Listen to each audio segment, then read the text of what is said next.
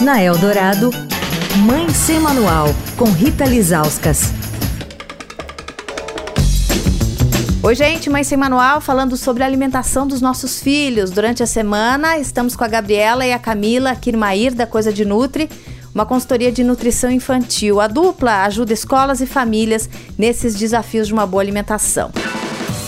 Hoje, quando saber se meu filho realmente não gostou de um alimento? Por exemplo, eu dei para ele um pedacinho de brócolis, ele pegou com a mão, colocou na boca, fez careta.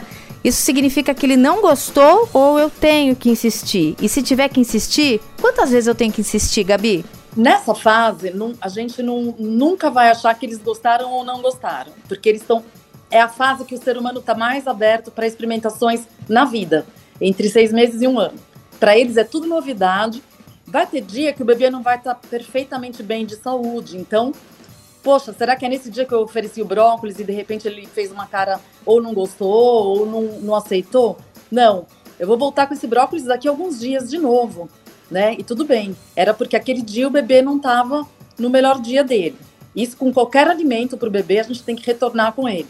Tá? A cara do bebê não vai dizer nada para a gente nessa fase.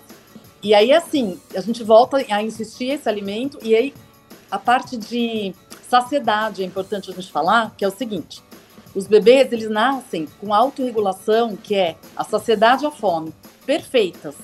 Começa já desde a parte do leite, da amamentação, onde ele, não querendo mais, ele sai do peito ou ele vira o rosto para a mamadeira. Então ele já está dizendo que ele não quer mais porque a barriguinha encheu. Só que isso também demorou para ele aprender. Muitas vezes ele regurgitou, colocou leite para fora.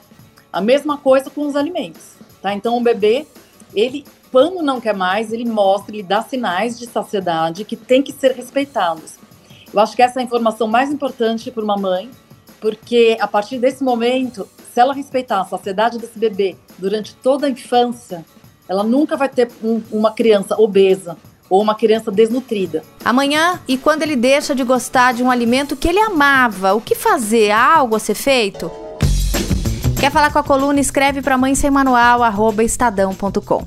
Rita Lisauskas para Rádio Eldorado, a rádio dos melhores ouvintes. Você ouviu Mãe Sem Manual, com Rita Lisauskas.